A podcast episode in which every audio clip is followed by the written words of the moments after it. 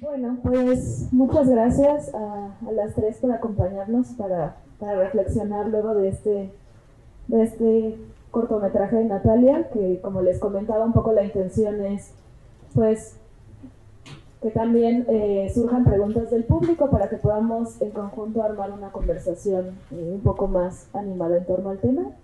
Entonces voy a presentar a las participantes y eh, después le cederé la palabra a Marcela y al, colectivo para que eh, platiquen sobre algunas preguntas que yo voy a detonar y después le paso la voz al público por si tienen dudas o preguntas.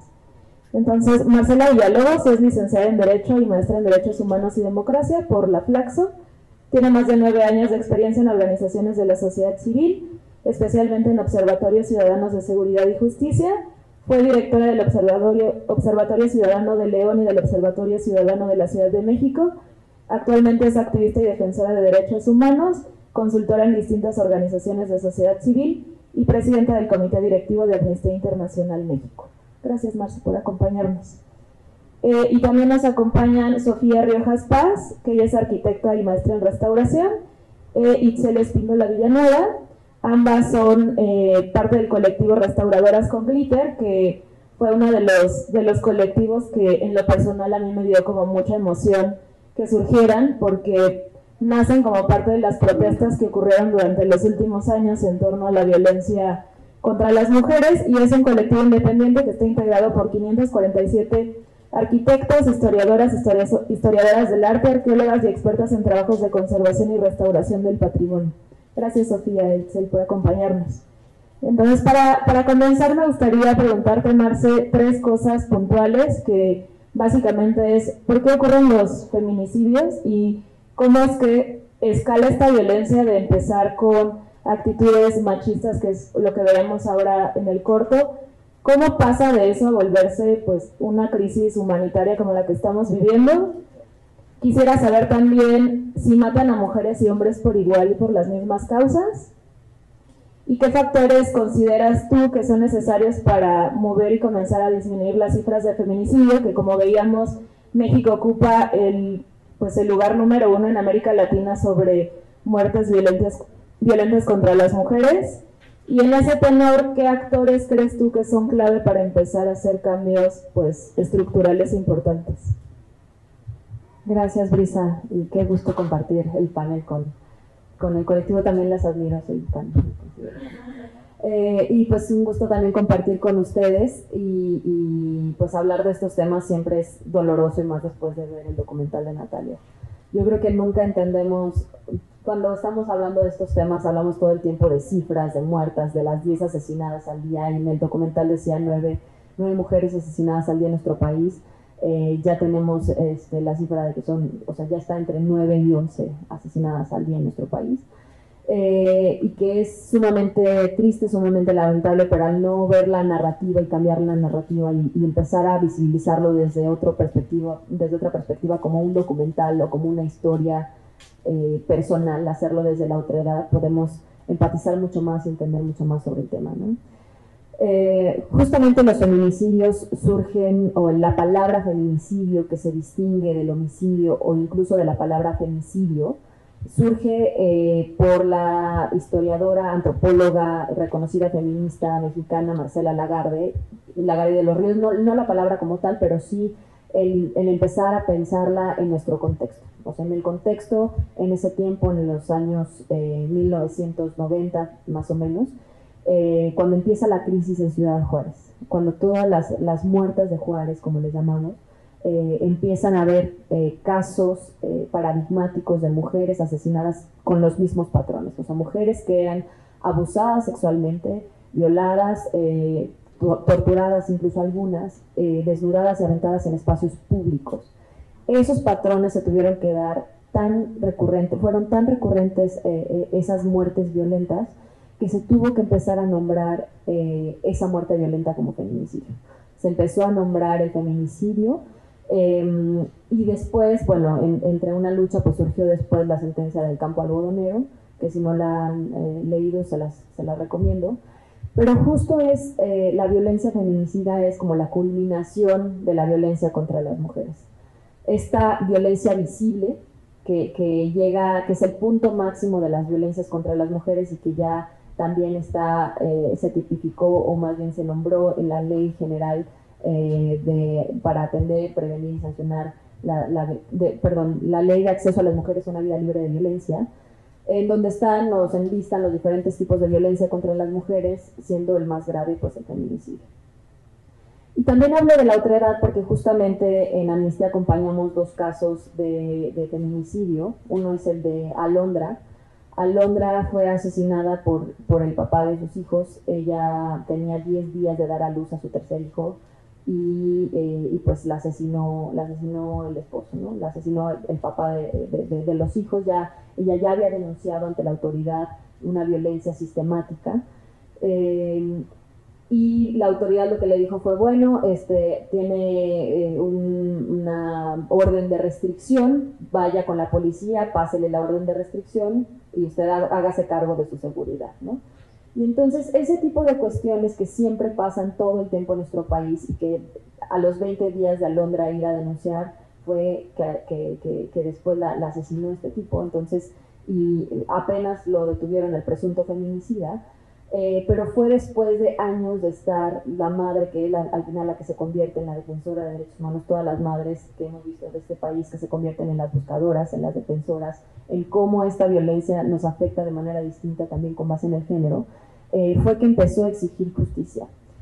Y otro de los casos que no ha sido como tan, eh, pues no hemos tenido la suerte, bueno, digo la suerte porque ya pedir justicia en este país es de suerte y es de, y es de la verdad es que, como veíamos en el documental, el 98% de los casos quedan impunes.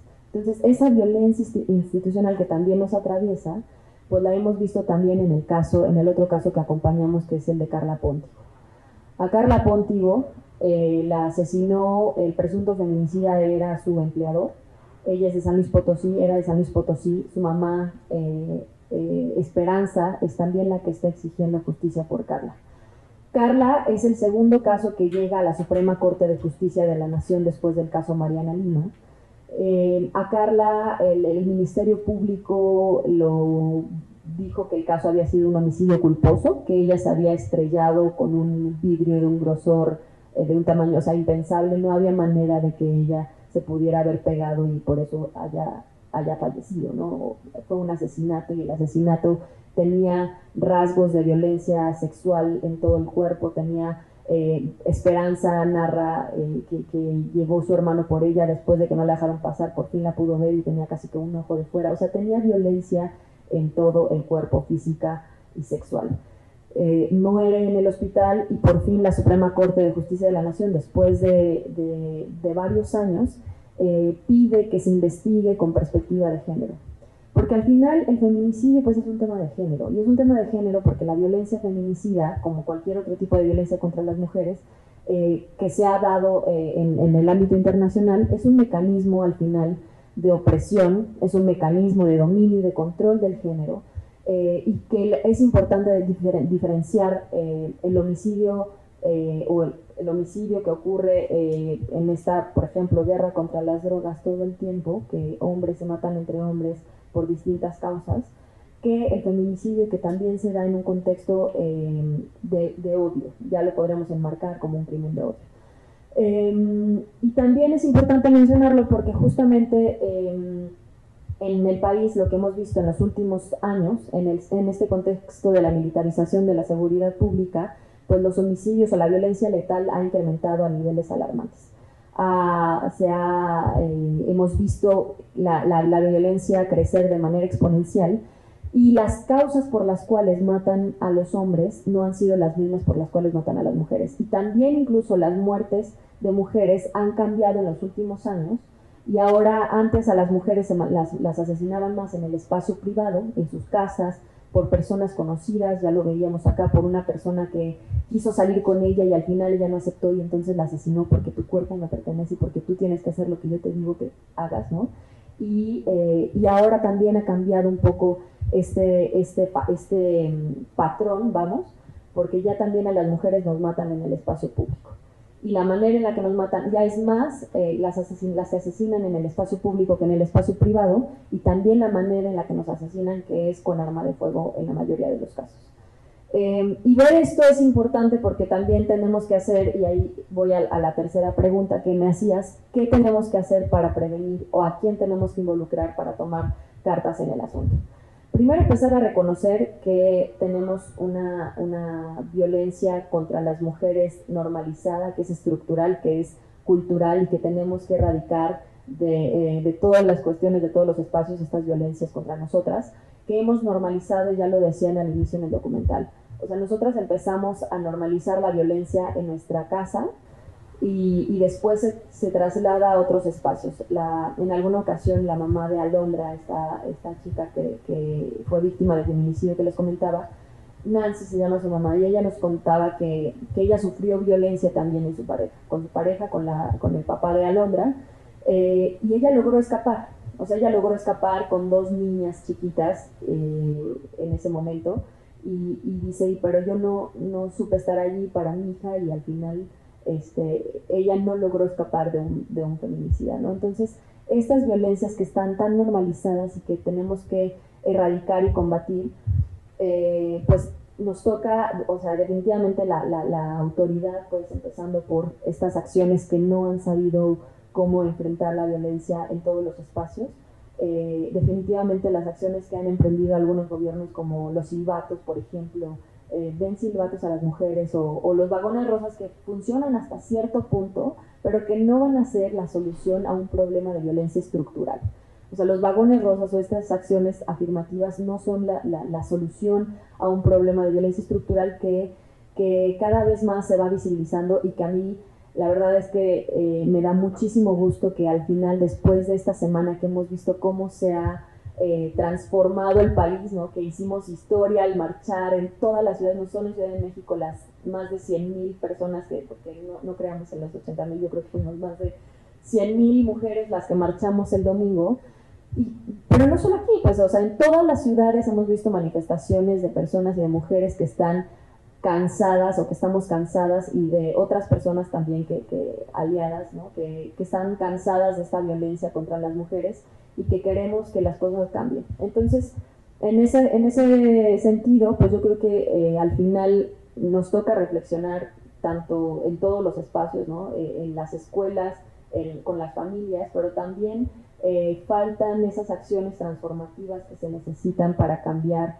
esta, terrible realidad. O sea, las acciones transformativas se refieren a qué podemos hacer para que en el mediano y largo plazo estas violencias que hemos normalizado a lo largo de la historia cambien y se resignifiquen y se empieza a, a, ver, a ver y a garantizar efectivamente esta ley de acceso a las mujeres a una vida libre de violencias. Eh, otra de las cuestiones es que definitivamente en un sistema patriarcal eh, heteronormado, pues es muy difícil empezar a ver y a vivir y a sentir diferente el espacio y estas violencias, ¿no? Eh, y pues yo creo que por, por, ahora me quedaría igual, sigo, sigo compartiendo más eh, al, al, en un momento si quieren eh, preguntar otras cosas, pero bueno, yo creo que ya estamos en un punto nada más por último de no retorno y, y, y nos toca eh, pues seguir empujando y nos va a doler muchísimo, pero hay que seguir y hay que poner estos espacios, hay que tener la reflexión en cualquier momento y en cualquier lugar y en cualquier espacio con cualquier persona. Gracias, Marce. Eh, a mí me gustaría regresar después contigo sobre dos conceptos que, que, tocas que me parecen fundamentales, que es cómo la violencia pasó del espacio privado al espacio público ¿Qué consideras tú que se movió en la narrativa social para que esto pues, fuera como tan evidente en los últimos años? Y sobre todo, ¿qué acciones transformativas crees que podrían empezar a hacer cambios en la narrativa de violencia estructural? ¿Sí? Y ahora me gustaría, eh, igual con, con, las chicas del colectivo, les pasé antes de su presentación un par de preguntas que eh, básicamente me gustaría que nos contaran un poco cómo es que nace el colectivo de las restauradoras, qué las motivó a ustedes a armar esta, pues esta comunidad. Y también algo que ha ocurrido, sobre todo en las últimas marchas, es empezar a hablar sobre las maneras correctas de protestar, que me parece que, que es fundamental como platicarlo aquí, porque, pues como decía Marce, pedir justicia ahora es una cosa de suerte, ¿no? Y, y pienso que esta rabia que muchas mujeres tenemos frente al escenario en donde nos están matando no es de gratis, entonces quisiera saber si ustedes consideran que hay maneras correctas o más asertivas de protestar, si existen, cuáles son estas, y eh, si ustedes consideran también que es importante que el espacio público eh, funcione como memoria de estas, pues de estas protestas que hemos estado haciendo en los, en los últimos años.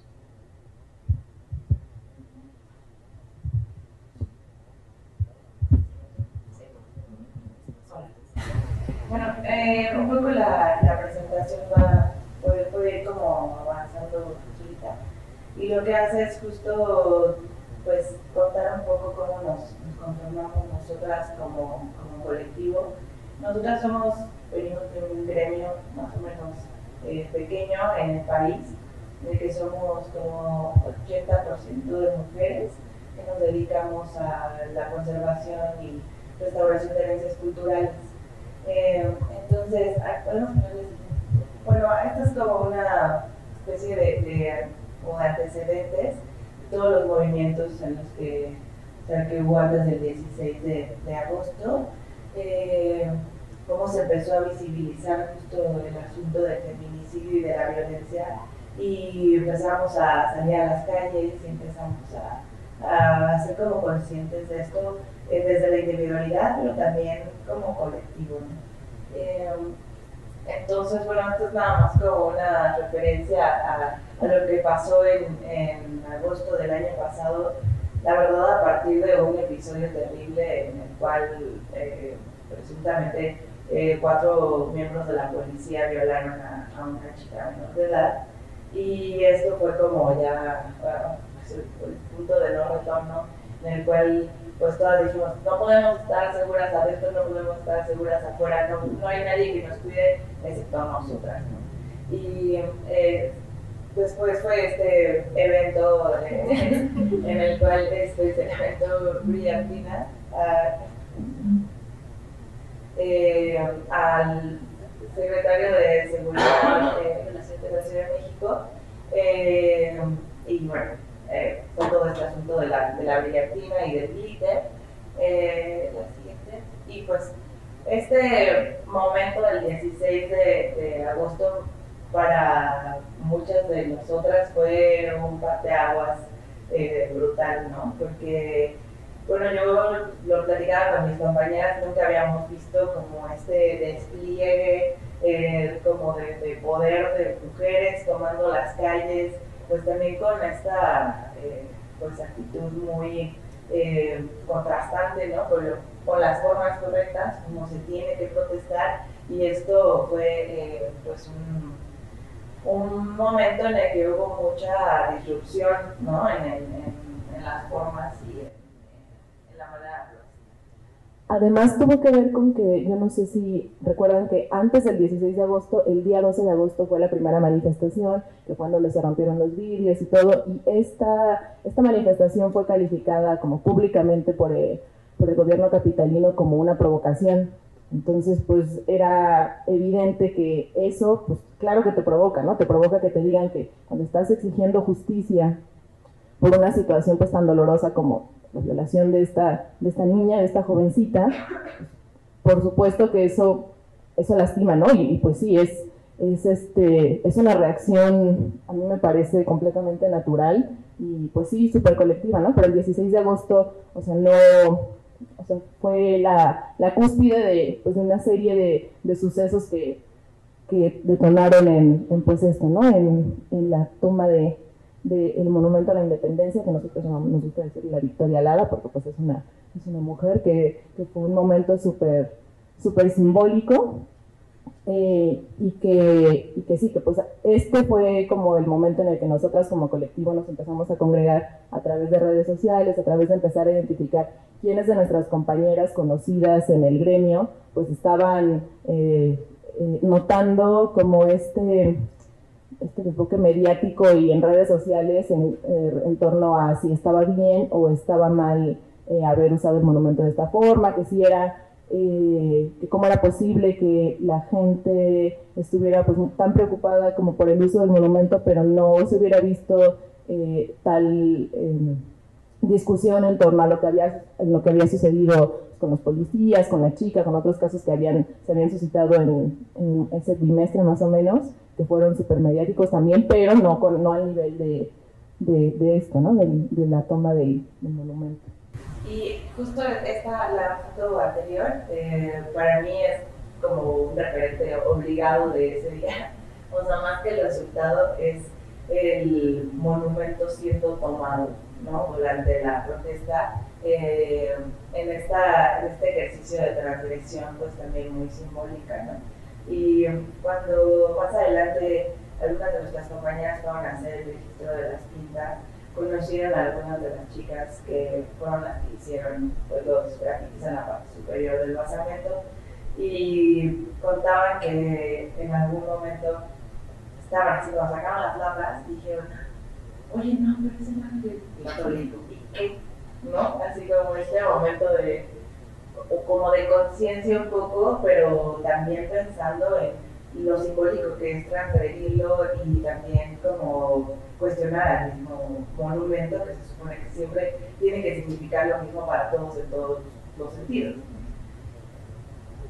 Sí, y bueno, eso eh, también es de notarse que la discusión ha girado mucho en torno a si está bien o está mal. Entonces, eh, y unas, un dejo como de una discusión un poco pues, moralina. La verdad, yo pienso que nosotros como colectivo lo que hemos tratado de decir es que no nos vamos a meter en una discusión de lo bueno y lo malo porque no es ese el nivel en el que se tendría que estar discutiendo esto. No es, nosotros no somos jueces para decir que, cuál es la forma correcta o incorrecta de, de manifestar. Lo que nosotros estamos haciendo es eh, utilizando pues, las herramientas de las diferentes áreas en las que nos, nos hemos desarrollado en, torno a la conservación del patrimonio, es pues, revisar eh, cómo estos objetos se resignifican y cómo es válido y es legítimo. Yo no puedo calificar estas formas de protesta de buenas o malas, pero sí puedo reconocer que son legítimas, sí puedo reconocer cuál es su causal y que eso es además algo pues, de lo que se ocupa la conservación, ¿no? de, de revisar las causas por las cuales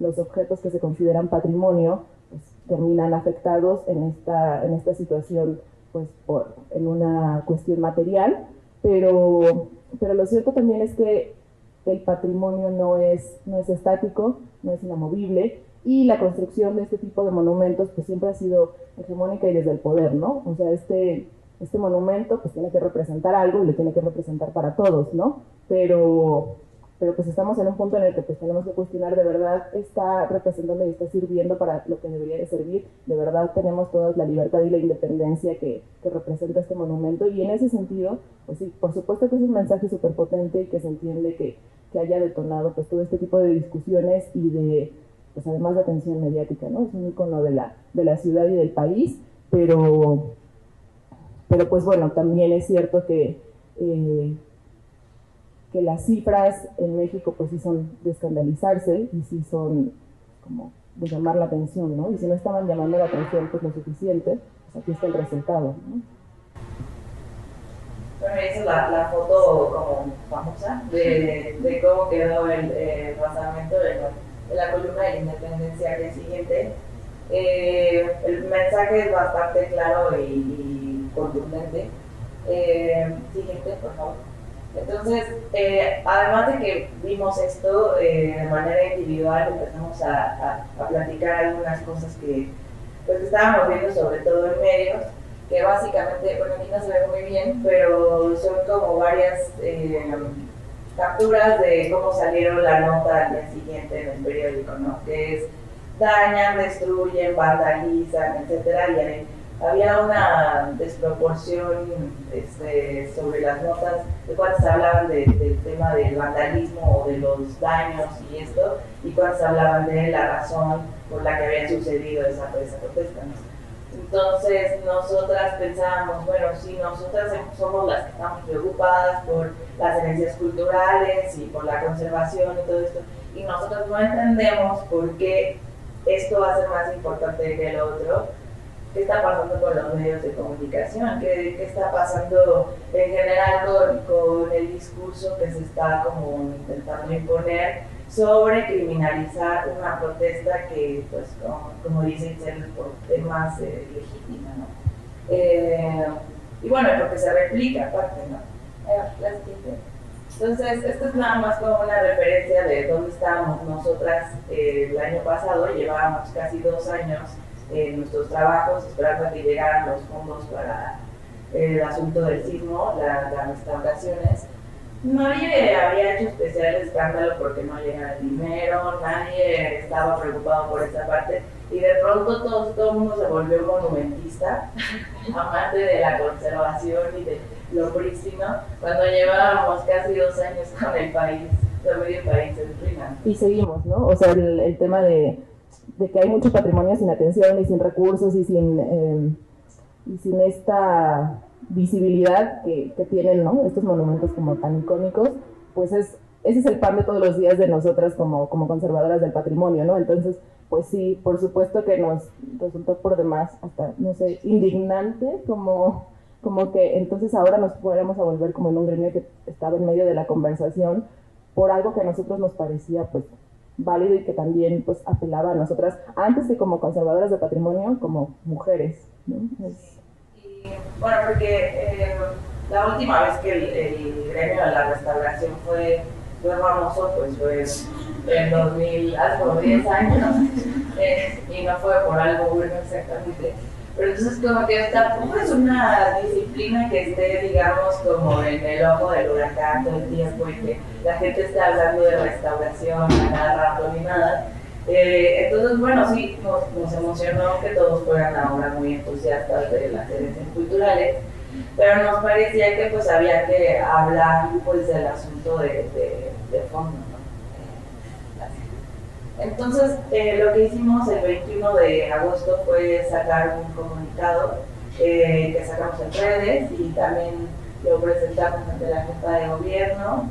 Eh, pedimos una audiencia y lo que pues presentábamos en ese comunicado que se ha convertido como nuestra, nuestro postulado manifiesto, eh, fue pues poner las cosas en su, en su debida proporción, que es que, y básicamente eh, pues resaltar que los, monumentos se pueden restaurar, pero la vida de las mujeres violentadas, eh, asesinadas, no, no puede ser restaurada, ¿no? Entonces, vamos, a, vamos poniendo las cosas hechas y nosotras que nos dedicamos a esto a pesar de, la pobreza. este, pues lo, lo podemos ver, o sea, realmente era algo que queríamos como llamar la atención.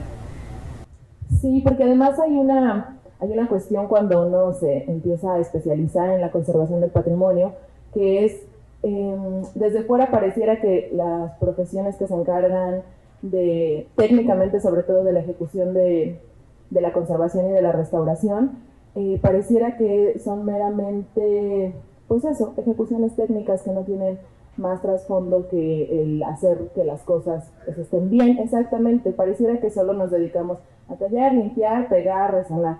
Y no es así, la realidad es que la conservación y la restauración en México tienen un... Eh, un trasfondo antropológico, pues muy, una carga antropológica muy fuerte, una formación en la que pues, no, no nos dedicamos simplemente pues, a, la, a la técnica por la técnica, sino a hacer pues, un estudio minucioso de, de diferentes factores que intervienen como en el, en el detrimento del patrimonio, en su envejecimiento, que va desde lo químico, lo biológico y hasta las causas pues, humanas, ¿no? como, como en este caso. Y en ese sentido, una, una cuestión que, que, hacemos como conservadores siempre es en, en, un diagnóstico es tratar de ubicar las causas y siempre ir hacia la causa del problema, porque no tiene ningún sentido que yo conserve algo en, lo técnico si hay una serie de factores alrededor que de aquí a tres años no me van a garantizar que pues mi trabajo haya valido la pena, ¿no? Porque voy a, voy a dar pasos atrás de nuevo. Y en ese sentido, o sea, en ese nivel como de como de nuestra, de nuestra metodología, pues también está lo que pasó con el ángel, ¿no? Nosotros no podemos eh, ir directo a, a, la limpieza o hacer un proceso pues, de remoción de las pintas sin antes haber pasado por una por una reflexión cuando menos o por señalar cuáles fueron las causas de que esto sucediera, ¿no? O sea, y estas, este, este tipo de, de, cuestiones y de manifestaciones pues van a seguir ocurriendo en tanto no se atienda, no se atienda el problema. Para nosotros es más que evidente que no podemos eh, ir a tratar de, pues, tapar el, sol con un dedo aquí, porque esto pues, se va a suscitar una y otra vez hasta que haya como mucha más claridad en los ejes de acción que se están tomando para, para solventar pues, como esta problemática de, de violencia machista y feminicida. En ese sentido, no le vemos ningún sentido a, entrar como a, al quite, a, retirar esto, pues cuando lo podemos quitar hoy, pero si en seis meses no hay avances, pues va a volver a suceder. Eh, también en nuestro comunicado hicimos como un llamado a la documentación y, y, registro de las, de las pintas, porque además nos parece importante, ¿no? Estas son cosas que generalmente se pierden de un día para otro, pues ya nos ha pasado en todas las demás manifestaciones pasa todo el tiempo. Eh, y a nosotros, pues este, este momento nos pareció pues, tan importante que, que pues, sí merece como documentación, merece registro, eh, porque es parte de cómo vamos construyendo pues, este, pues, la memoria, ¿no? Eh, y la memoria visual pues, es sumamente importante en este caso. Sí, entonces lo que, lo que pedimos fue poder entrar a hacer el registro y se hizo con diferentes técnicas. Esa parte lo que no es tan importante, o sea, a nosotros sí nos apasiona mucho, pero en realidad pues el punto de esto era rescatar justo pues la memoria de la lucha, la memoria de las consignas eh, y ponernos pues al servicio de este otro discurso, ¿no? No el discurso de censura, porque justamente lo que pasó al día siguiente fue que se puso el tapial alrededor de, del basamento y entonces ya no se puede ver.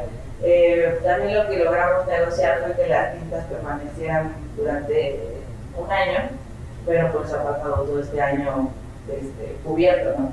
Entonces hemos hecho como algunos esfuerzos en, recuperar pues lo que, lo que está escrito allá atrás, porque sabemos que es muy incómodo y eso no nos gusta o sea, queremos que sea algo que en realidad se vea y que genere una, una presión, ¿no? Sea, resulta que es mucho más importante tener unas piedras limpias y prístinas que tener un país libre de violencia eh, feminicida, ¿no?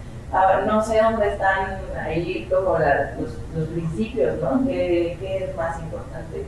Eh, y bueno, también lo que nos ha sucedido y que lo que nos ha como congregado es que nos puso pues en, en jaque a nosotras mismas como desde el campo disciplinar eh, porque empezamos a cuestionarnos todo, empezamos a cuestionar por qué hacemos lo que hacemos, para quién lo hacemos, eh, a, qué, a servicio de quién ponemos pues, nuestro trabajo.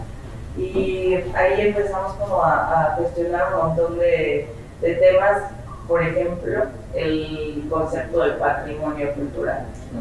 Entonces estamos empezando a, a, hablar más bien como de herencias culturales y no tanto de patrimonio, porque entonces estamos reproduciendo pues estos mismos discursos de que lo que vale la pena es lo que viene por la línea del padre, ¿no? Entonces, ¿cómo podemos nosotras también cambiar nuestros propios discursos, nuestros propios conceptos para hacerlo más flexible, más incluyente, ¿no? Y no tan en la parte como del, discurso oficial, oficial nacionalista, que además es como lo que le dio sentido a la, a la a la creación, por ejemplo, para el Instituto Nacional de Antropología de la Escuela de Conservación y de desplegar una serie como de estructuras institucionales pues, que resguardan el patrimonio, ¿no? Pero en México la protección del patrimonio siempre, la, siempre ha sido competencia del Estado, no es como en otros países que, que la propiedad como privada del patrimonio histórico o cultural pues, está como mejor vista. No, en México el patrimonio es del Estado y es una herramienta del Estado y eso es algo que pues, también tenemos que reconocer, ¿no? Que las profesiones que están asociadas a la conservación del patrimonio pues siempre han estado eh, pues, vinculadas a, a, las acciones del Estado. Y pues eso también es, es algo pues que es cuestionable, es algo que tenemos que revisar, es algo que, pues, que nos ha puesto a nosotras como, como disciplina y como esta generación. Eh, pues a cuestionar, ¿no? Hacia dónde queremos llevar la conservación y qué podemos aportar nosotros a nuestra propia disciplina, que creo que es algo que está pasando en muchas, en muchas áreas del conocimiento y es súper valioso, ¿no? Yo pienso ahora que nos invitaron aquí a la Escuela de Diseño, ¿no? Que, que cómo, esta pregunta de cómo diseñamos en, igualdad o en equidad, pues claro, o sea, todas las disciplinas que, eh, que pues somos humanas, pues nos, pues nos interpela un montón porque entonces tenemos que cuestionar como desde qué discursos estamos eh, emplazando lo que hacemos, eh, para quién lo estamos haciendo y eh, sí, qué es, qué es lo que queremos transmitir y cómo, por ejemplo, ahora, es que sí es muy duro, ¿no? Ahora empezarte como a cuestionar cómo has hecho todas estas cosas siempre y cómo las vas a empezar a hacer ahora. O sea, en, nuestro caso, pues ha, derivado en discusiones hasta de si estamos, eh, de, si a quién vamos a, a quién vamos a respaldar, a quién no, cómo, eh, si es, o sea, esta revisión es dura para nosotras, pero la verdad es que ha sido buena hacerla acompañadas, o sea, como el hecho de congregarnos en esta colectiva de restauradoras con glitter, pues ha sido súper valioso porque entonces ya no es ya no es un cuestionamiento que una se hace a sí misma y que no puede socializar, sino que se ha convertido en, una serie de cuestionamientos colectivos y que pues hace mucho más llevador el camino. No deja de ser complicado, pero, pero pues ahí vamos. Y bueno, y con respecto a, a las formas, creo que como también sobre ese mismo camino, pues a nosotras cuando vemos con los grafitis y la, la, protesta así como que tenemos un choque porque a nosotros pues, nos formaron de cierta manera, ¿no? Entonces nosotros decimos, ¡Oh! Ay, así como que tenemos que guardar un momento de calma y decir, a mí me pasó en la última, en la última marcha que iba detrás de pues, estas chicas que son bonitas, ¿no? Y que van por todos lados, y eh, iba detrás de ella y estaba yo tomando fotos y de repente, o sea, sí me salió mi, mi, señora de, las lomas, así. Iba detrás de ella y en eso sacó una lata y empezó a, hacer un graffiti sobre el nombre de los azulenos. Y yo, ¡Oh! ¡Los azulenos! Sí, no, digo, sí, muy bien, así como, pero fue un momento de, ¡Oh! Me hago en el piso dije, no se ve. Y ah, no, ¿verdad? Pero bueno, porque estas cosas pues te interpelan, ¿no? O sea, por las cosas como las aprendiste en tu casa, pero también como aprendiste tu propia disciplina y todo, entonces es como pues aprender andando, ¿no? Así, y eso para nosotras pues ha sido toda una experiencia que nos ha puesto tal vez en, en algunos momentos en un lugar extraño con respecto a nuestros demás colegas, porque estamos pues renunciando a muchos discursos. Sí. Bueno, más fotos de, de cómo quedó el monumento. Sí, no sé si quieren que pasemos a otras preguntas. Sí. Pues muchas gracias. Sí, a mí me parece que lo que ocurrió el 8 y el 9 y los acontecimientos del año pasado sin duda empieza, ¿no? Como abrir este círculo en donde todas estamos cuestionándonos narrativas que aprendimos, disciplinas que asumimos. Me, me queda mucho con lo que dijo Itzel de, lejos de cuestionar si esto es bueno o malo, es cómo, cómo empezamos a hablar de protestas legítimas frente a estas olas de violencia que estamos viviendo. Y justo en este discurso legítimo, que es un poco lo, lo que le pedía a Massa que reflexionara, me daba mucho la atención que uno de los discursos que salieron luego de la, de la marcha del 8 fue como retuitear lo que decía Carlos Marín de la escultura que fue pintada, la de Allende, y él decía, ¿no? Como bien, o sea, pues al final los monumentos hicieron para ese Javier Marín, perdón. Sí.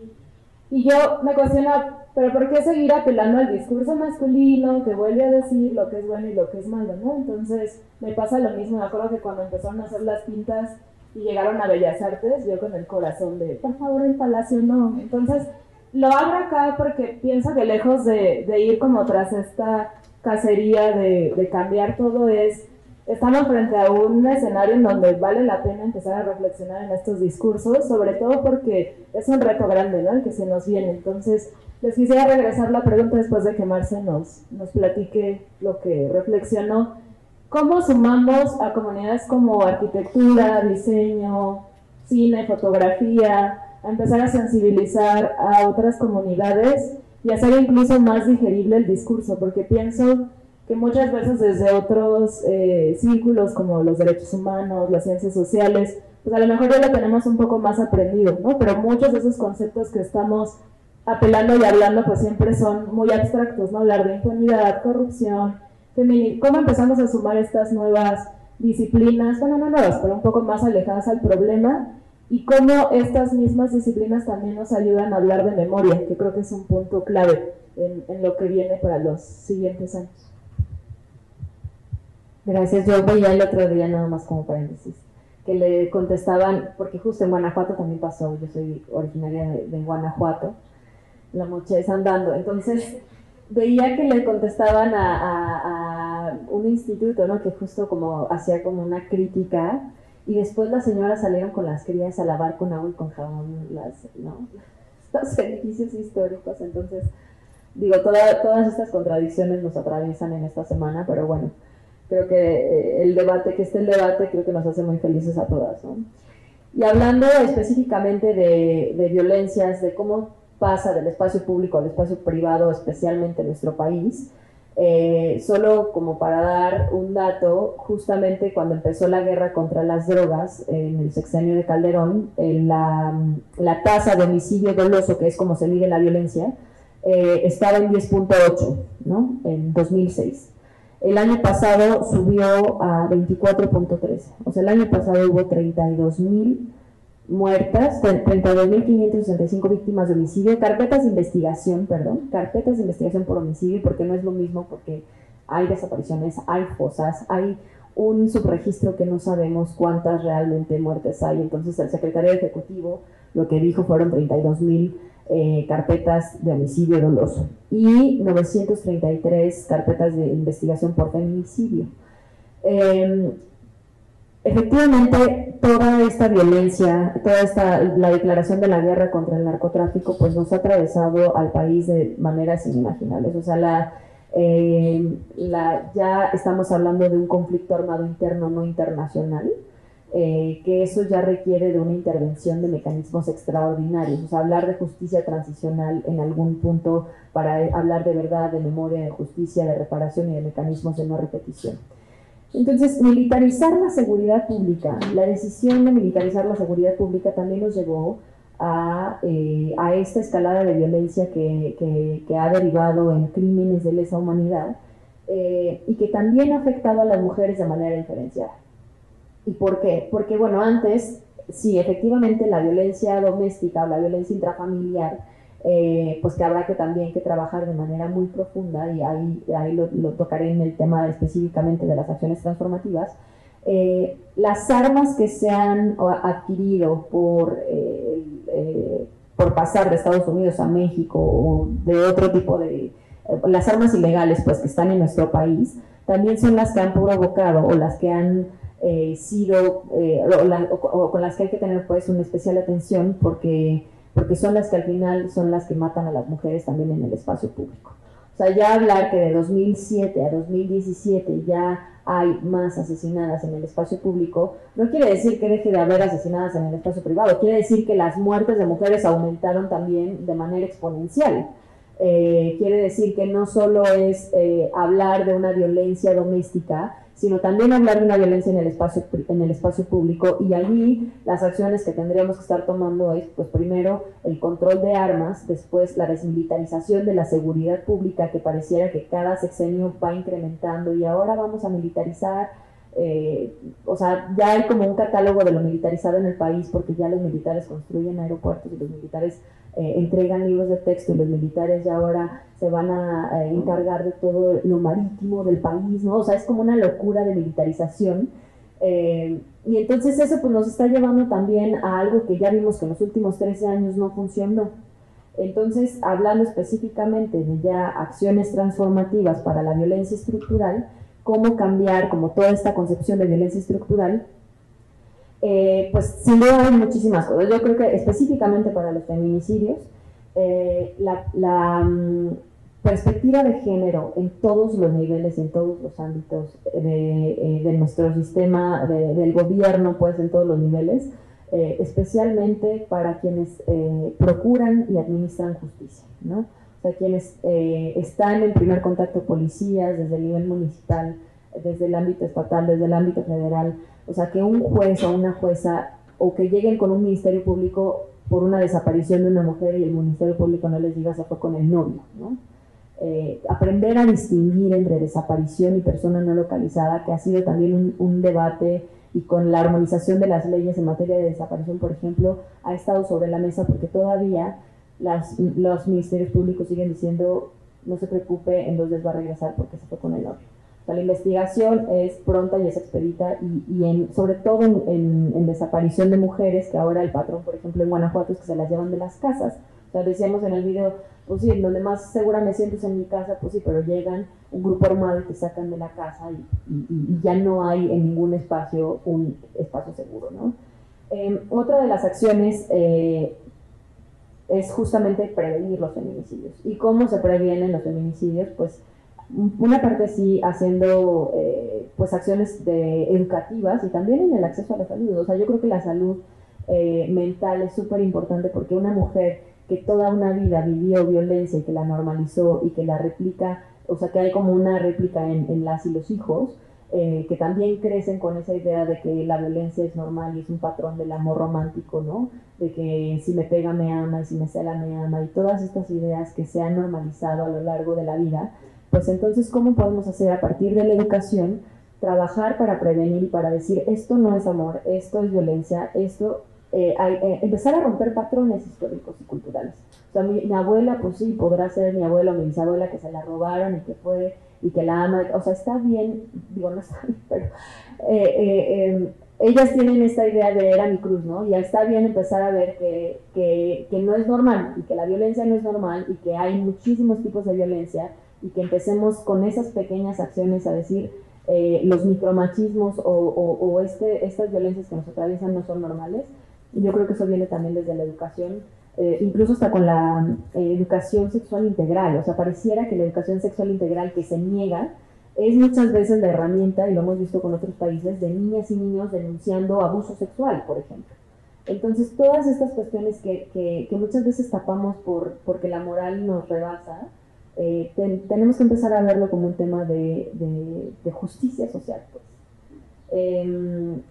Pues yo pensaría también en un plan nacional para disminuir, el feminicidio y empezar también por sensibilizar a nuestro presidente. O sea, creo que los discursos últimos que ha dado en torno a las marchas, en torno al feminicidio, que ha sido un tema súper recurrente en, en, las conferencias mañaneras, pareciera que otra vez es como que no, no se ha entendido bien el mensaje, no es como la respuesta sigue siendo vivan las mujeres, pero también vivan los hombres. O sea, sigue replicando como el mismo discurso de ni machismo ni, feminismo, humanismo, que no hemos entendido, ¿no? O sea, que la, que la cabeza del Estado y que en todas las cabezas de los estados eh, de esta federación empezamos, empezamos a entender que sí hay un problema y hay una diferencia de violencias, que no significa que no tengamos que atacar la violencia homicida, pero todos los recursos están allí, la Guardia Nacional está allí, todos los recursos están para prevenir que hombres sigan matando hombres por crimen organizado, pues. ¿Cómo empezamos a ver una distinción a partir de un diagnóstico de que sí es importante la perspectiva de género en la atención de las violencias? Y creo que ahí lo dejaré. Gracias. Bueno, creo que nos toca regresar a la, a la pregunta de, de, las disciplinas y de la memoria.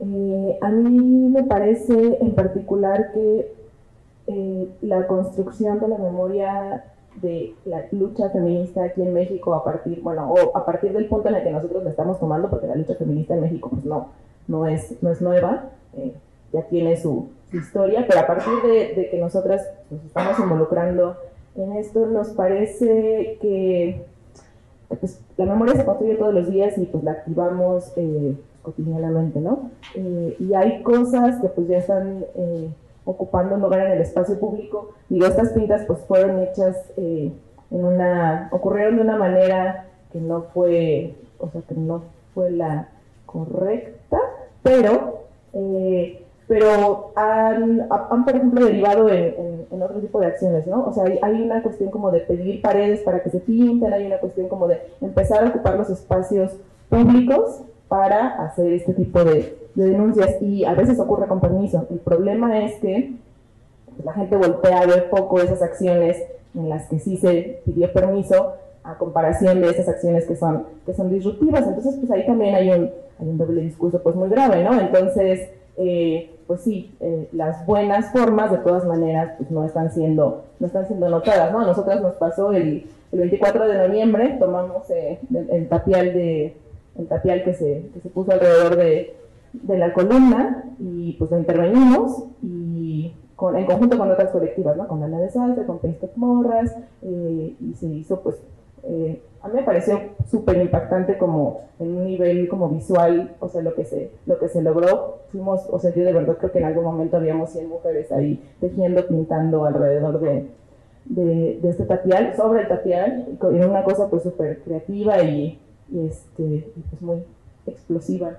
De, eh, pero eh, pues nos duró un día y medio el gusto. O sea, pasó el día siguiente hubo manifestación, porque fue el 25 de noviembre, y pues al día siguiente ya estaba, en realidad nunca supimos bien qué pasó, si le pintaron encima y retiraron todo, o si pusieron un sobretapial que por ahí nos dijeron como que esa había sido la indicación de, o sea, el, trato, que pusieran un sobretapial y que no retiraran todo lo que habíamos puesto, pero pues no, o sea, sí más bien creemos como que en la noche sí fueron a desmontar todo, pero pues nosotros teníamos, o sea, nosotros negociamos ese espacio, avisamos que íbamos a estar ahí, o sea, y, de todas maneras, pues, pues se retiró, ¿no? Y eso pasa todo el tiempo, ¿no? O sea, hay comunidad, no sé, tenemos compañeras eh, en Mesa, en Ecatepec, en Chihuahua, que están pidiendo eh, espacios y los están tomando pues como, como pedidos y de cualquier manera pues nadie les presta atención, ¿no? Porque es la periferia, porque están lejos.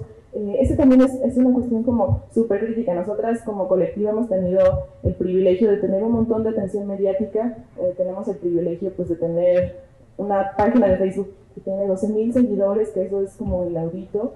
Eh, y, creemos que parte pues, de nuestra tarea es comenzar a incentivar como que la mirada se dirija hacia otras áreas que han recibido poca atención, hacia otras disciplinas que han recibido poca atención, hacia, pues sí, empezar a canalizar esta, esta atención hacia, hacia otras partes, ¿no? Hacia que, pues, nosotros, así como nosotros nos congregamos, en este caso, pues por la cuestión eh, patrimonial y de las herencias culturales, eh, pues que también hay, hay cuestiones como en otras disciplinas que pues son como dignas o canales para empezar a, congregarse, ¿no? Y empezar a, a, generar, en el caso de, la, de las artes y de la gráfica, pues mucho material que, que pues tenga, que tenga otro discurso, que tenga otro trasfondo, que, que, nos, que ayude como a reforzar pues, como las preguntas que ya nos estamos haciendo, ¿no? Eh, y pienso que pues ese, ese es el reto ahorita, pues no solo para esta disciplina, sino para muchas, como empezar a, a revisarse y ver desde dónde podemos, podemos empezar a, a aportar y a, y a, dirigir la atención sobre todo, como que la atención no se quede pues en esta tendencia mediática a la descalificación, que la atención se dirija hacia otras partes, que la atención se dirija a las personas que pues llevan años luchando sin ser escuchadas, que la atención se dirija a las mamás de las víctimas, como que pensamos que que esa es como, como nuestra tarea, ¿no? Y de repente, pues sin salir al quite cuando las instituciones dejan de representarnos, como en este caso el ICOMOS Guanajuato, que es, pues es gravísimo, porque el ICOMOS es un, es un órgano que pues, está vinculado con la UNESCO y, pues que tiene que ver con la, o sea, con, con, cuestiones de educación para la paz. Y pues sí, claramente las pintas sobre eh, propiedad que no es de uno, no es una acción pacífica, pero en este caso son acciones por la paz. Entonces, como que ese es el punto como en el que deberían estarse revisando estas cuestiones. No es una acción pacífica, pero es una acción por la paz. Y en ese sentido, pues como darles validez y reconocer que pues estas instituciones no están presentando un discurso que sea adecuado y en realidad están promoviendo mucha más violencia. Bueno, y la otra cosa que, creo que ha estado bastante buena en la experiencia ha sido que, como ahorita, hemos tenido chance de compartir los espacios de reflexión en, en otras universidades. en la semana antepasada estuvimos en la Facultad de Arquitectura eh, en la UNAM y para, en un evento organizado por mujeres organizadas de la facultad de que nos pusimos a pensar en común eh, sobre los espacios públicos y cómo éramos las mujeres en los espacios públicos y por qué este momento como de, de transgresión había sido tan importante y tan valioso para la memoria de la, de la lucha. Que ese, pues, por ejemplo, con ellas discutíamos el asunto del espacio, el espacio público, el espacio patrimonial, ¿no? Y les compartíamos nuestra reflexión eh, pues este ejercicio crítico que hemos hecho de corte disciplinar y cómo es que nos ha vuelto y revuelto la vida así desde lo, desde lo más íntimo hasta nuestra vida profesional de todos los días, ¿no? Eh, y yo creo que ahí hay un acto pues, de, suma valentía, ¿no? porque tiene, implica un montón de cosas, eh, pero definitivamente hacerlo de manera colectiva eh, aporta muchísimo. ¿no? Y son como en estos espacios en los cuales planteamos nuestro quehacer cotidiano, cómo aprendimos las cosas, cómo las podemos aprender cómo ser críticos con las cosas que hacemos no es algo eh, negativo, ¿no? O sea, de decir, ay, todo lo antes estaba mal y qué horrible persona soy, sino este es un buen momento para un corte de caja y empezar a hacer las cosas de otra manera. Y también estuvimos, en, por ejemplo, en, la licenciatura de arte contemporáneo en la Ibero Puebla, que fue para nosotras una experiencia bastante chida porque o sea, no esperábamos que hubiera tantos detractores del patriarcado. Eh, sea, son como eh, esos momentos que pueden ser muy íntimos en los cuales uno se empieza, una se empieza a replantear en, en, lo íntimo, en lo personal y hacia afuera, que son eso, yo creo que lo cambia cómo hacemos las cosas en general, ¿no? Y yo creo que muchas disciplinas necesitan reformularse ya. Sí, también tuvimos por ahí participación con la Universidad de la Comunicación, que eso también es súper interesante, ¿no? Como que en realidad nos han llamado de, de lugares muy diversos eso está padre porque quiere decir que, o sea, hay muchas iniciativas como por empezar a, hablar a hablar estos temas, empezar a, a, construir diálogo y nuevas cosas y pues pensamos que la base de cualquier acción que vayamos a tomar para adelante es esta, ¿no? Como que empezar a revisarnos, empezar a compartir, empezar a hablar. Eh, y justo, pues si la violencia, como nos decías, ya, ya pasó de lo privado a lo público, porque la protesta y el diálogo de estos temas no también tiene que pasar de lo privado a lo público, ¿no? O sea, es, un tema que es vital en la, en la agenda pública de este país en este momento y pues, pues sí, está bien que se revise, que se hable hasta, hasta el cansancio, ¿no? Yo sé que de repente pues parece que ya es, es de lo único de lo que sabemos hablar, pero es que este es un momento pues sí, crucial para, para nosotras, para todas, ¿no? Es, es poli para todas, como que lo hemos dicho muchas veces, ¿no? Y a veces, y si es cansado, o sea, como en la experiencia ya colectiva, pues claro que es cansado, claro que es, es desgastante y claro que es duro, pero, pero es valioso y, y es este, pues sí, es una tarea como que creo que, que, tenemos todos y que ahora que se está, que está en lo público, pues estamos obligados todos a mirarlo. Pues muchas gracias. Yo tengo todavía muchas preguntas, pero no quiero monopolizar la conversación. Entonces, le paso la voz al, público si tiene algo que quiera preguntarle a nuestros panelistas.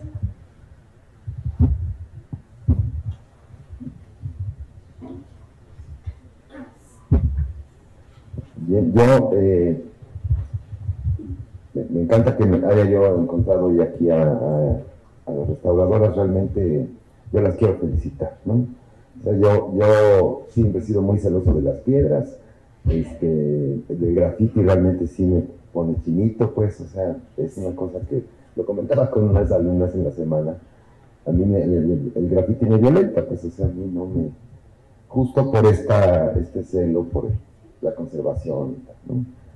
Pero gracias a ustedes yo entendí, cuando ocurrió, este, a la hora que dicen la fecha en agosto, si yo estaba indignado, pues, o sea, lamentablemente de dónde habían llegado las cosas y tal, pero ustedes me hicieron entender. Realmente dije, bueno, pues sí, así es. Y sí las quiero felicitar, realmente muy bien. Pero de lo que creo que estamos también viendo, me preocupa un poco si vamos a normalizar esa manera de denuncia.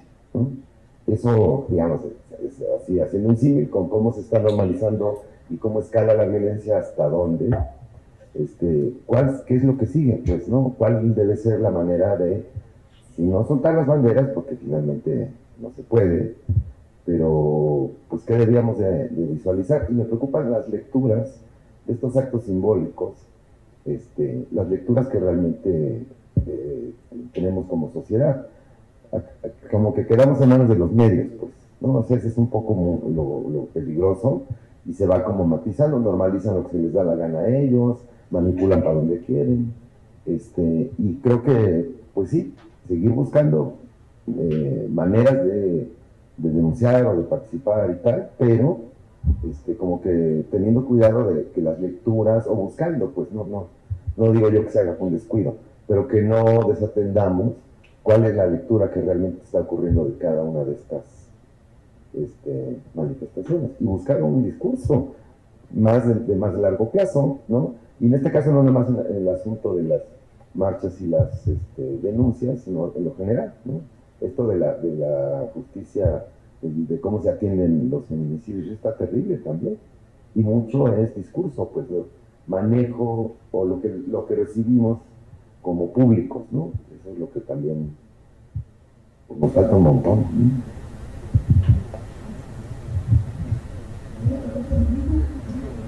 Este, nosotros también tenemos, compartimos esa, preocupación. En realidad, eh, o sea, sí hay, hay una parte fundamental de nuestro postulado que es que no, no incentivamos eh, la, protesta, eh, ¿cómo se diría? Con la transgresión de los bienes culturales, ¿no? Eh, nosotros no lo, no lo promovemos, entendemos por qué sucede, ¿no? Y entendemos que llegó como un punto como máximo en el cual ya no se podía eh, seguir como construyendo la, protesta y la manifestación de una manera bonita, guardada, ¿no? O sea, lo seguimos haciendo, pero, pero digamos que únicamente se logra visibilizar en el momento de, pues, de la violencia y de la transgresión, ¿no?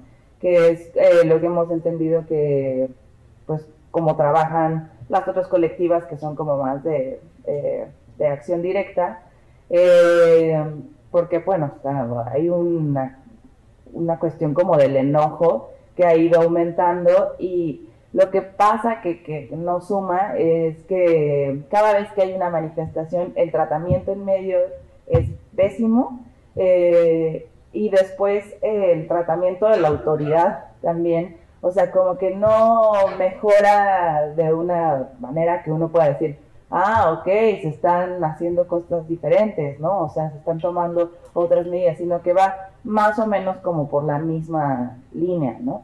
Entonces, pues ahí hay como una, un momento como de, como de encontronazo, ¿no?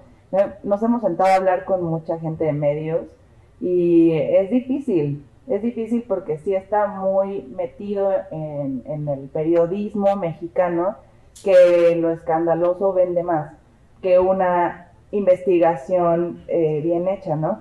Eh, hace unos, unos días salió en el país una columna, una investigación que hace una comparativa cómo fue tratado el asunto del Me Too en, Estados Unidos, cómo se construyeron las investigaciones periodísticas y cómo fue el tratamiento del Me Too en México, que fue, o sea, a mí me da escalofríos nada más de acordarme con este, se, ayer salió creo que una nota, ¿no? Cuando vimos, de no sé quién, se lo orillan al suicidio después de acusaciones por violación. Y es como, ¿cómo? ¿No? Pero no hay ninguna investigación, o sea, no se hace una investigación periodística y nada más se sacan titulares amarillistas que, que intentan, pues sí, en esta línea muy eh, sensacionalista, etcétera. Y lo peligroso es que eso es lo que construye la narrativa en general, ¿no? O sea, a nosotros nos pasa mucho que nos subimos a los, a los Ubers o lo que sea, no, pues vamos a la escuela de restauración ah, usted fue de las que fue a rayar y ahora quiere trabajar porque pues a usted le conviene, pues le dan trabajo y, ¿no? Es que yo leí en el periódico que ustedes son millonarias y que van a, así como en una cosa, eh, y es muy peligroso porque no se dan cuenta del poder que tienen, ¿no?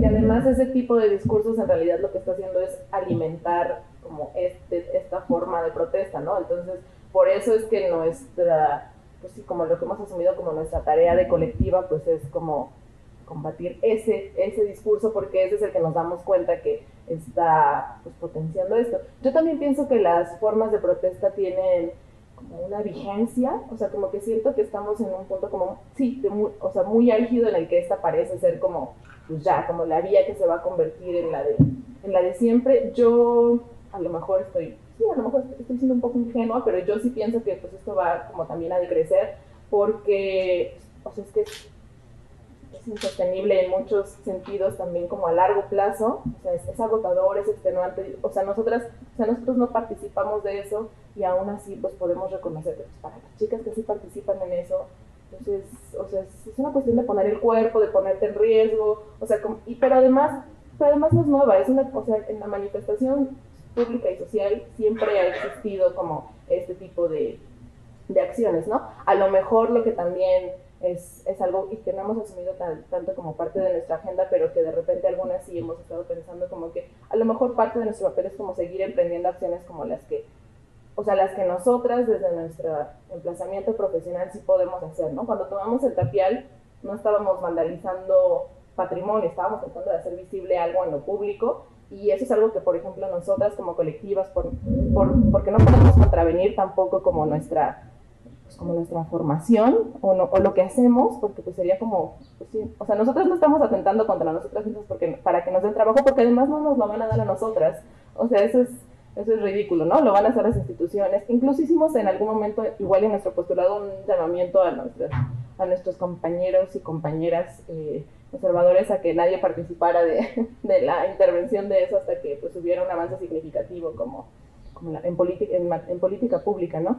Eh, y, y, particularmente también sabemos que pues no, o sea, no va, o sea, no va a ser área de nuestra competencia porque pues eso seguramente le va, a entrar en la competencia de Limba y porque seguramente pues habrá este, una, o sea, cuadrillas que, que, hagan eso, pero no, pues no, no va a caer en nosotras, ¿no? Entonces, eh, pues no, no lo estamos, o sea, estamos tratando como de, de que justo de, de, dejar en claro siempre que pues nosotros no le estamos dando luz verde a nadie para hacer lo que tenga que hacer, que nosotros lo que estamos haciendo pues es reconocer de dónde viene y pues tratar como de incidir eh, de forma pues positiva como en, la construcción de nuevos discursos que sean pues como mucho más meditados que pues lanzar un periodicazo, ¿no? Que este, ese, ese creo que es nuestro papel y pues sí, tenemos, compartimos esa preocupación, pero pues es es eso en lo que estamos trabajando y en lo que pues, todos los días estamos tratando como de, de ver qué podemos, cómo podemos incidir. ¿Hay más?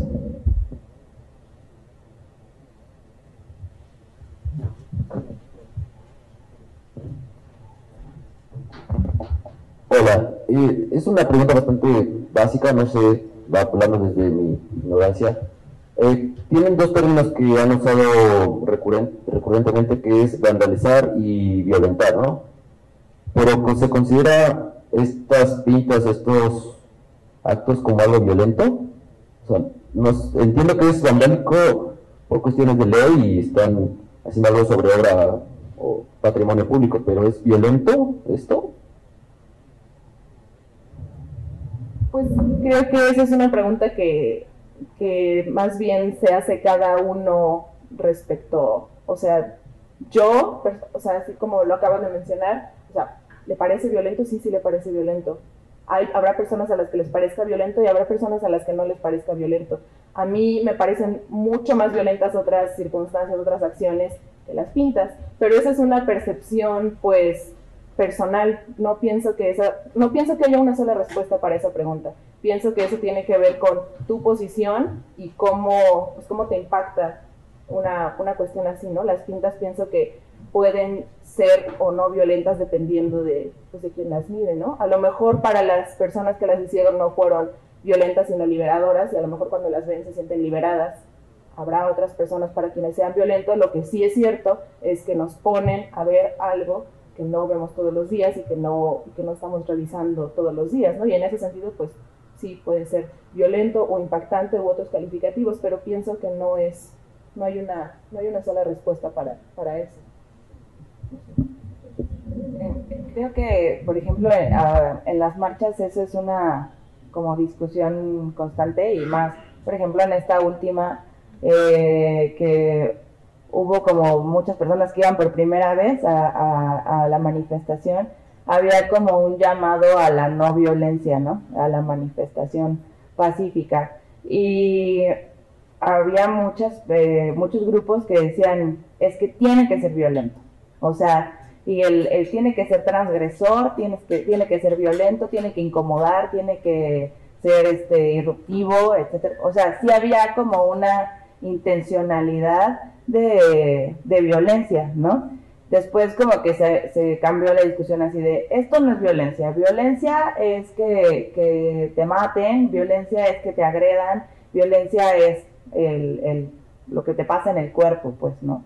Eh, entonces, como que hay una discusión creo que muy interesante en términos de, del concepto y cómo se vive la violencia en este tipo de movimientos, porque sí hay eh, también una, un deseo eh, o como una como un, como un statement de que las mujeres también podemos ser violentas, ¿no? De que las mujeres también podemos ser, no tenemos que ser las que se sientan y bordan y aplauden y nada más se ríen, ¿no? Sino que también algo, o sea, sobre todo en el discurso, pues, RAD, hay como una, eh, como una un posicionamiento que habla sobre que tenemos el legítimo derecho a ser transgresoras, a ser violentas en ese, en ese sentido, ¿no?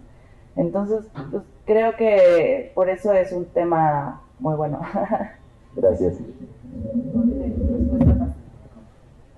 ¿Alguien más?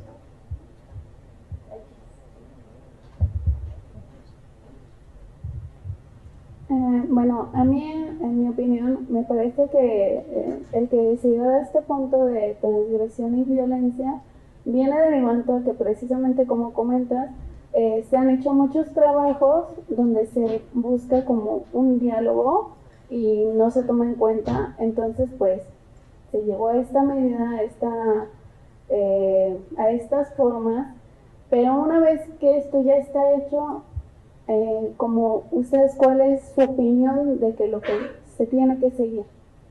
O sea, ya se pintó, pero ahora, ¿cómo proseguimos?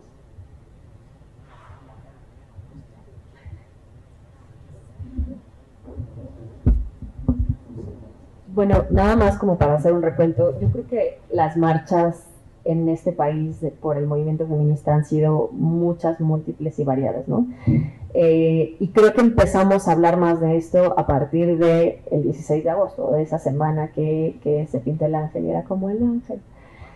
La victoria la da, porque además es la victoria la da hasta ahí se nos quitaron. Bueno, el punto es que empezar a ver eso, yo creo que ya nos pone en un punto de, de, que lo estamos hablando y de que hay muchísimas personas, al menos en todo, eh, no solo en México, pues no solo en Ciudad de México, sino en todo, en todo el país, que están saliendo y que están saliendo a manifestarse y, declarando su hartazgo.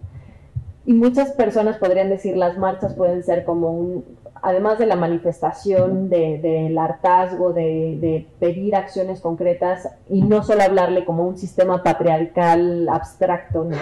Tenemos que empezar a hacer acciones mucho más concretas y organizadas para así pedir específicamente a las autoridades que hagan su chamba, ¿no? Y ese hacer su chamba tiene que ver con específicamente con políticas públicas, por supuesto. Eh, a nosotras nos llamaba mucho la atención que pues en la marcha de más de 100.000 personas, pues lo, primero que cubrieron fueron los, los monumentos.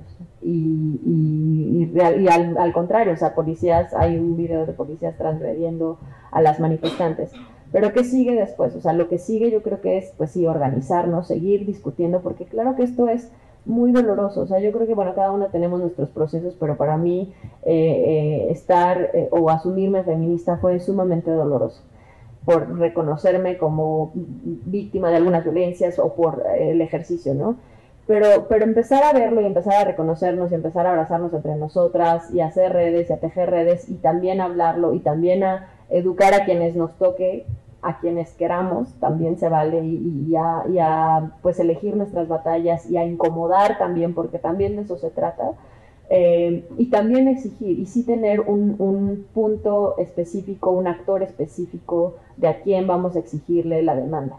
Eh, puede ser a la cabeza del Estado, al presidente de la República, pero también puede ser en los niveles también locales, ¿no? O sea, yo no sé qué significa ser una mujer en Ecatepec, por ejemplo o sea, yo no sé qué significa ser parte de una colectiva que se llama Nos Queremos Vivas Mesa, pues. O sea, ¿qué se necesitó para llegar a ese punto?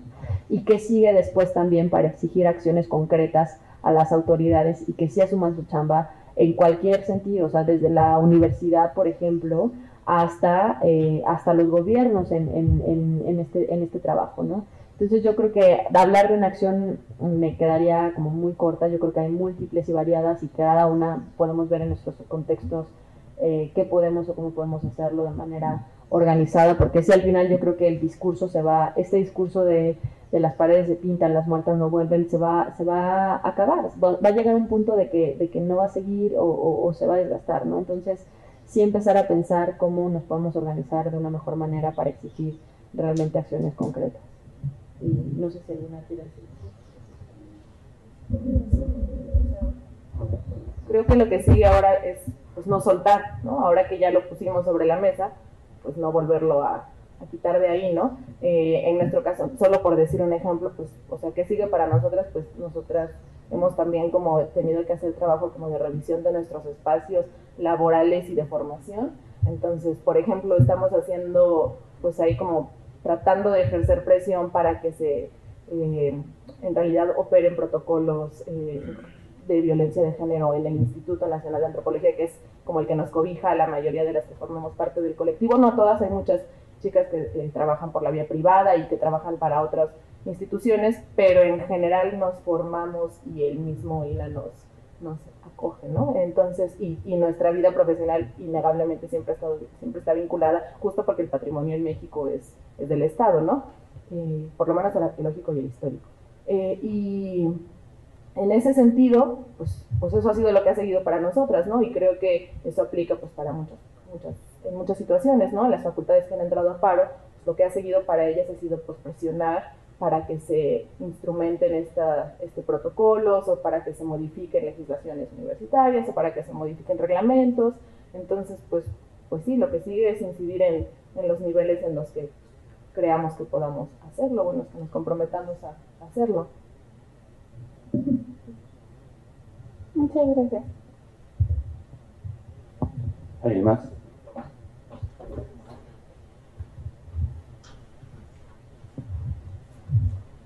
Gracias.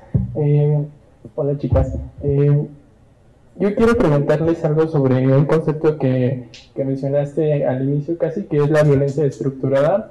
Eh, la semana pasada, cuando pasó como el Día Sin Mujer, resulta que los hombres nos venimos a reunir al auditorio y tuvimos una serie de conversación.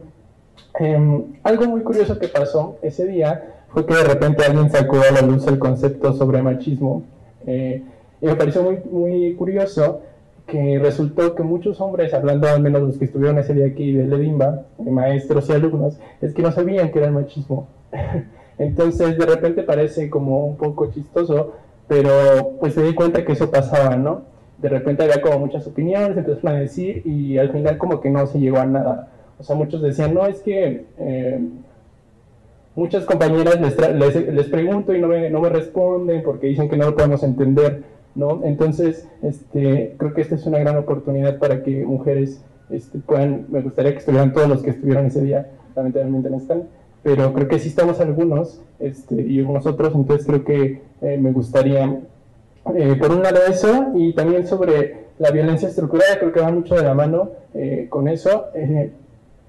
Entendiendo por estructurada, ¿cómo es que podemos de repente romper esa estructura? Digo, ya todas estas cosas son como que responden a eso, pero pues sí, un poquito como para que les, nos quede más claro a los hombres, ¿no? Porque ese día como que no, no lo tenían muy claro.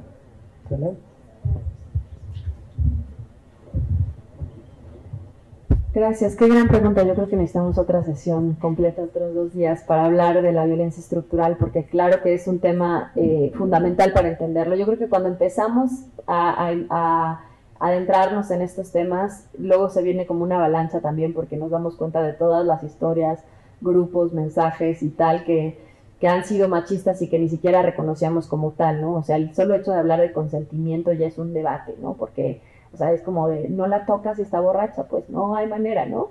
Y no, no se entiende, o sea, esta, este concepto cultural que tenemos en México y yo creo que en Latinoamérica o en muchas partes, pues, pues claro que es un tema que tenemos que hablar todo el tiempo. Y hablar de machismo o machismos o micromachismos, o, eh, eh, pues claro que también es eh, primero identificar que tiene una relación de poder sexogenérica, ¿no? o sea, la diferencia entre el sexo y el género y por qué el género también son cuestiones culturales aprendidas, que las mujeres por el hecho de ser mujeres, entonces pues se viste de rosa, o sea, hasta estas, desde antes de nacer, ¿no? Hasta la revelación del género, entonces sale rosa y mujer y, y, empezar a, entender que la mujer, no por el hecho de ser mujer, tiene que ser la dócil, frágil, eh, callada, tímida, inocente, tiene la mirada, ¿no? O sea, no es eso, sino, y es que, es que en todos los, lugares, la música, en todas partes está eso, ¿no? Y el, el hombre tiene, o sea, el machismo atraviesa a los hombres también en todos los aspectos, porque es desde niños, el no puedes llorar porque pareces vieja, ¿no? El no puedes presentar o, manifestar tus sentimientos, tus emociones, porque entonces vas a ser un poquito femenino y entonces ya eres marica y lo femenino está mal, ¿no? Y entonces eh, todos esos machismos que nos atraviesan desde la niñez, pues también empezar a, a, visibilizarlos y es como, pues si para nosotras es sumamente complejo, pues también para los hombres, porque claro que les enseñan con este patrón de el proveedor, el productor, el fuerte, potente, ¿no? Entonces las nuevas masculinidades, yo creo que son un, elemento como sumamente valioso que incluso podrían empezar entre ustedes, entre sus congéneres, a decir eh, cómo podemos aprender que hay nuevas formas o que hay otras formas de ser hombre o de, eh, lo masculino, ¿no? Em, y en cuanto a las violencias estructurales, pues claro, son todas esas violencias invisibles, todas esas violencias que no se ven, es como un iceberg, ¿no? La punta del iceberg es lo visible, las violencias directas, eh, los golpes que vemos, ¿no? En, lo, más visible. Y las estructurales es justo todo el sistema, o sea, todo el sistema que nos ha mantenido, o sea, que apenas hace algunos años las mujeres podemos votar en México, que todas esas violencias que nos atravesaron históricamente eh, y que siguen tan arraigadas y que nos siguen dando patrones, eh, por ejemplo, de, desde el sexismo, de discursos sexistas, la hipersexualización de las niñas, por ejemplo, también, que ya desde niñas ya están pintadas, eh, con la ropa tienes que ser sexy, sensual, ¿no? es, es, un discurso sumamente agresivo, pues, y que cuando empezamos a verlo, pues nos damos cuenta de que justo toda esta violencia estructural nos ha atravesado en, la vida, ¿no? Pero, mm, pero igual lo que podríamos eh, recomendar, o lo que yo les podría recomendar ahora es eh, justo como de una manera mucho más amable, empezar a ver o empezar a tener otros espacios también para, para hablar desde lo básico, ¿no? Desde, desde qué significa el sistema sexogénero, qué significan las nuevas masculinidades, qué significa el machismo, qué significa el feminismo y por qué no es lo contrario. Eh, incluso hasta con, no sé, reunirse, pienso en documentales, pues en Netflix hay varios, ¿no? Eh, libros tan sencillos como, por ejemplo, el de Chimamanda, que es como el más básico de los básicos y es un librito que es todas y todos deberíamos ser feministas. Eh, cosas así como empezar a explorar que creo que pueden ayudar para empezar a, debatir esto y por qué, eh, y por qué es importante eh, hablarlo ahora y por qué es importante empezar a cuestionarnos muchas cosas eh, y, que sí podríamos hablar de educarnos entre nosotras o no y hacerlo entre nosotros mismos, pienso en los congéneres, ¿no? entre hombres. Pues entonces podemos cerrar este conversatorio. Muchas gracias a Fitzel y, y Marcia, de verdad que ha sido un placer escucharlas y tenerlas acá. Ojalá sea el inicio de muchos conversatorios porque sin dudar necesitamos de especialistas como ustedes que vengan a compartirnos estas narrativas, estos espacios.